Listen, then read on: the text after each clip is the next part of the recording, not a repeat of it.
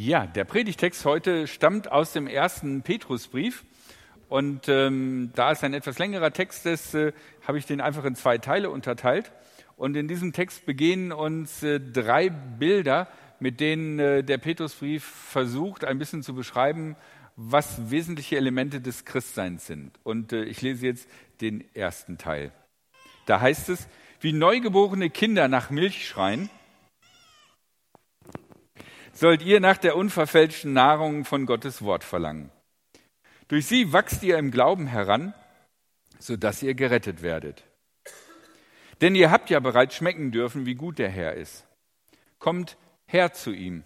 Er ist der lebendige Stein, der von den Menschen verworfen wurde, aber bei Gott ist er auserwählt und kostbar.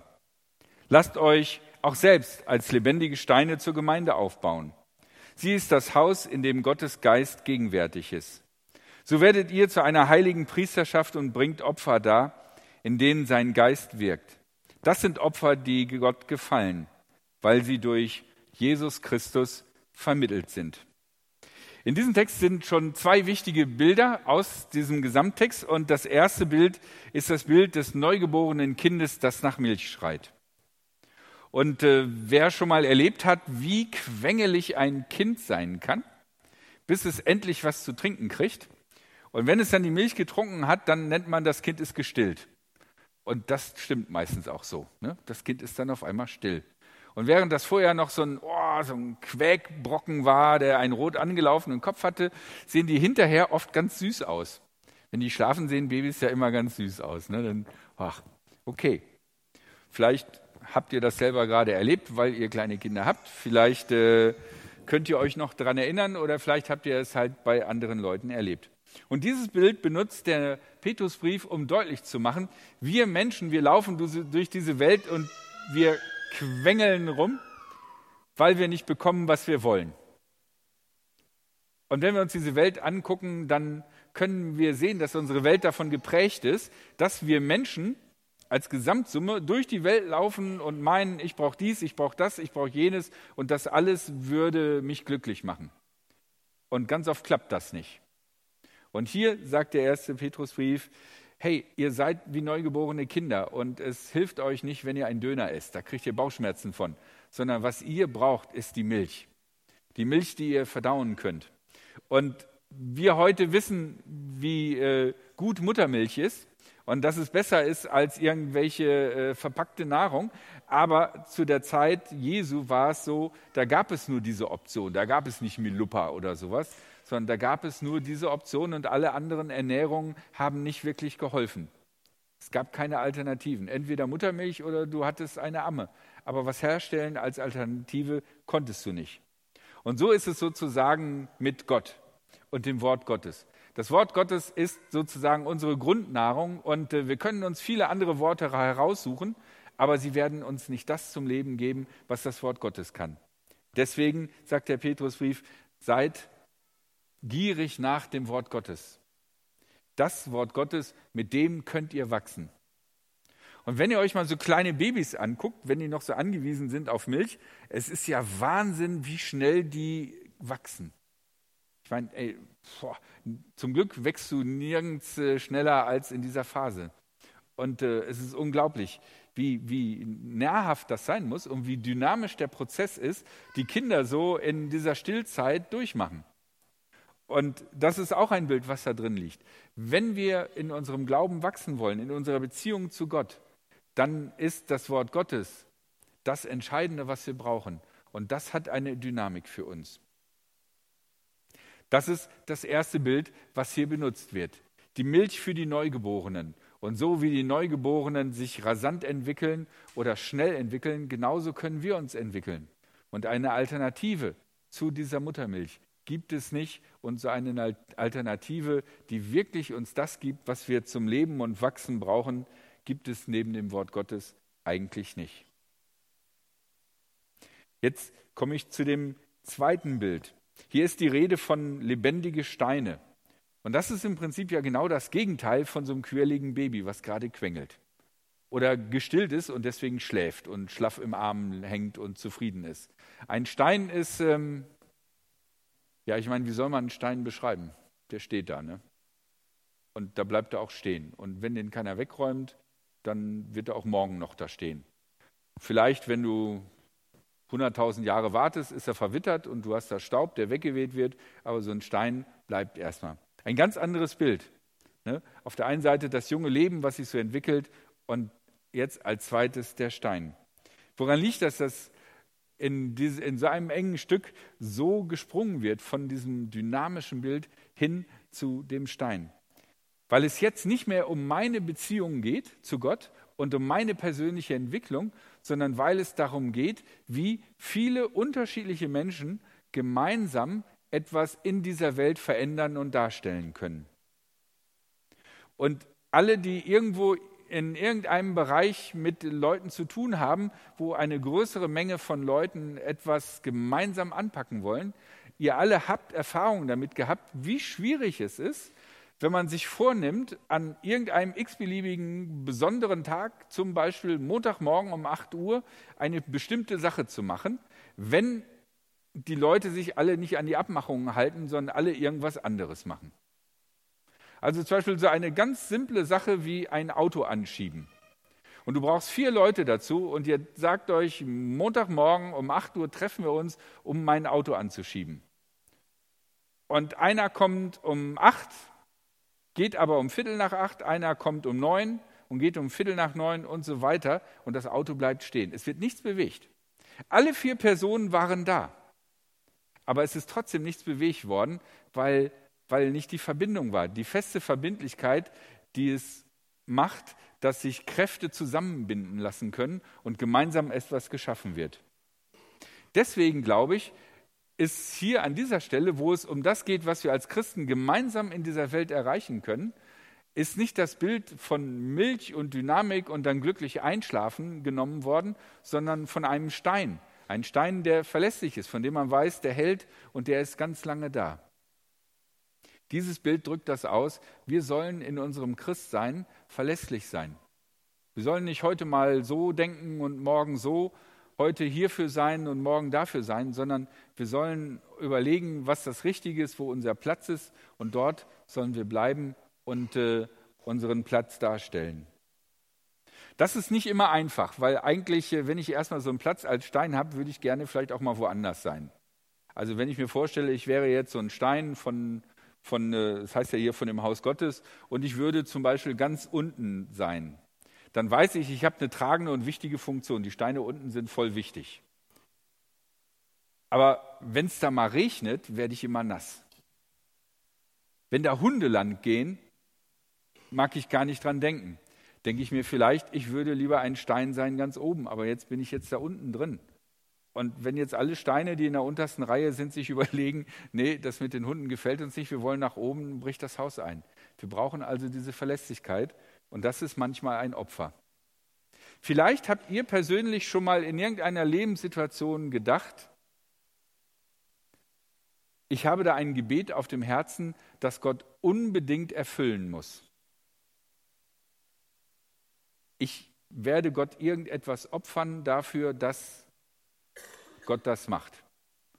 Und es gibt die verrücktesten Sachen, die Leute sich in Notsituationen denken und ausdenken, was sie für Gott tun wollen, damit irgendwie äh, Gott etwas tut und sie Gott etwas opfern wollen. Der, der, der Brief des Petrus sagt ganz deutlich, Gott hat eigentlich kein Interesse an den Opfern, die wir uns so ausdenken.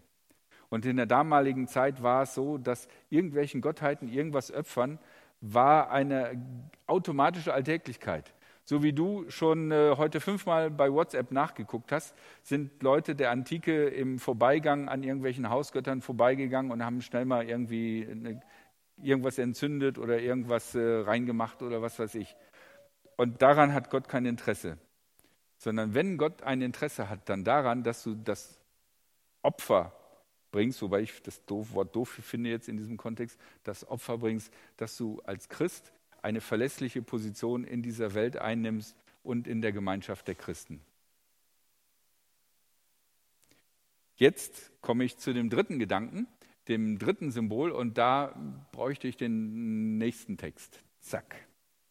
Deshalb heißt es in der Heiligen Schrift, seht doch, ich lege auf dem Zion, das ist der Berg, auf dem der Tempel steht, einen ausgewählten, kostbaren Grundstein.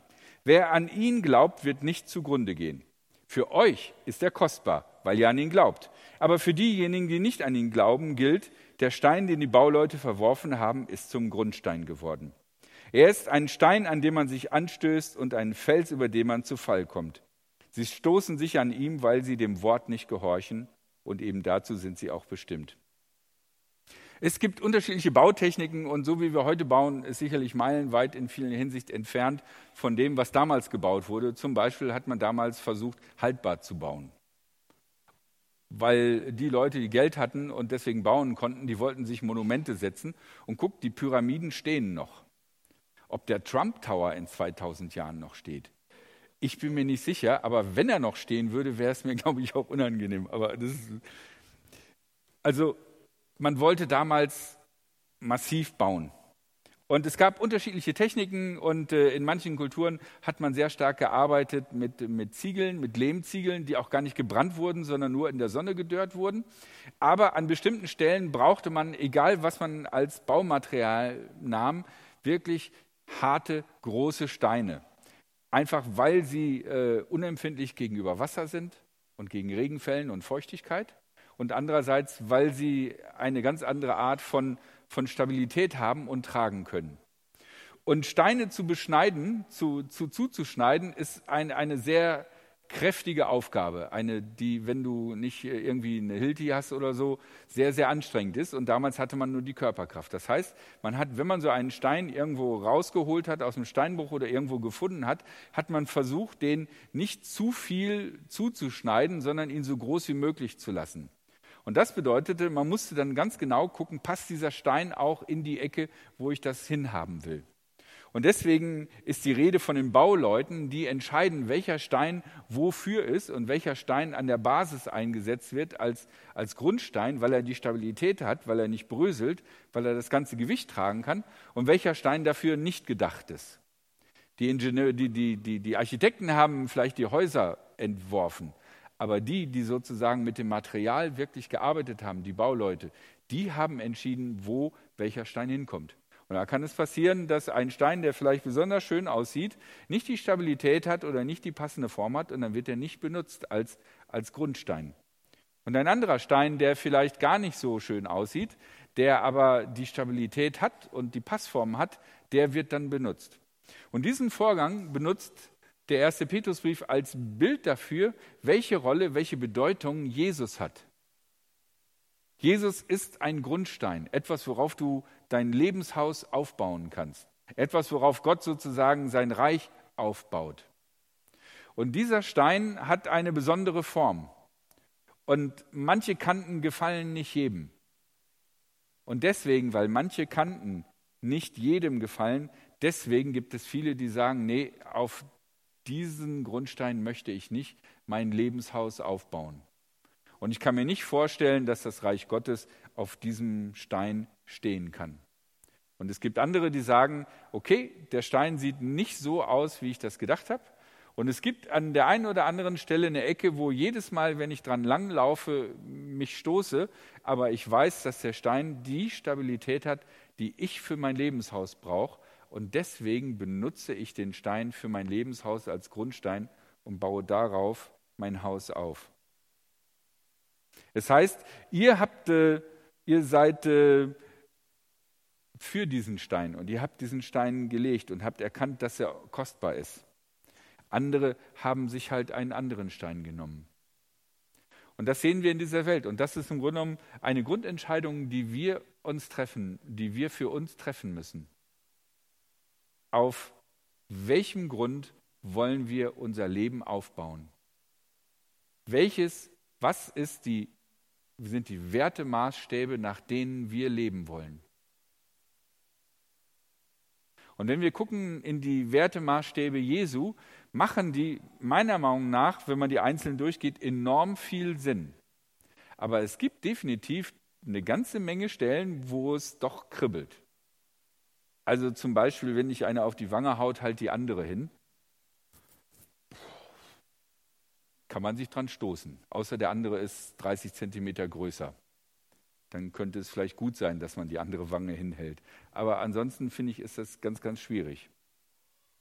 Also es gibt definitiv an den Wertemaßstäben, die Jesus uns als Grundstein für unser Leben gibt, gibt es die eine oder andere Kante, an der wir uns wehtun können, die schmerzhaft ist. Aber ich bin überzeugt, dass den Grundstein, den Jesus darstellt für unser Leben, ein Grundstein ist, auf dem wir unser Lebenshaus aufbauen können und dass es ein Grundstein ist, der genügend Platz und genügend Halt bietet. Und das ist die Grundaussage dieses Textes. Der erste Petrusbrief sagt an dieser Stelle, ihr könnt auf ganz viele unterschiedliche Sachen euer Lebenshaus aufbauen. Aber der entscheidende Eckstein, der entscheidende Grundstein, der entscheidende Stein, der trägt und der Halt gibt, das ist Jesus Christus. Und was Jesus Christus für uns getan hat und was Jesus Christus gesagt hat. Deswegen hört nicht auf den Rat irgendwelcher Bauleute, sondern entscheidet euch für Jesus Christus als den Grundstein eures Lebens. Ich spreche zu Ende dieser Predigt ein Gebet. Jesus, du kennst unser Leben und du weißt, welche Grundsteine wir in Betracht gezogen haben für unser Lebenshaus. Ob wir uns konzentrieren auf dich als Grundstein oder ob wir zwei, drei andere Grundsteine noch mit eingebaut haben, die vielleicht absacken ob wir manchmal neidisch auf andere schielen, die ganz andere Grundsätze haben als wir. Wir möchten dich bitten, dass du uns hilfst, dass wir uns äh, für dich entscheiden und dass wir nicht nur einen Bereich, sondern alle Bereiche unseres Lebens auf dich aufbauen.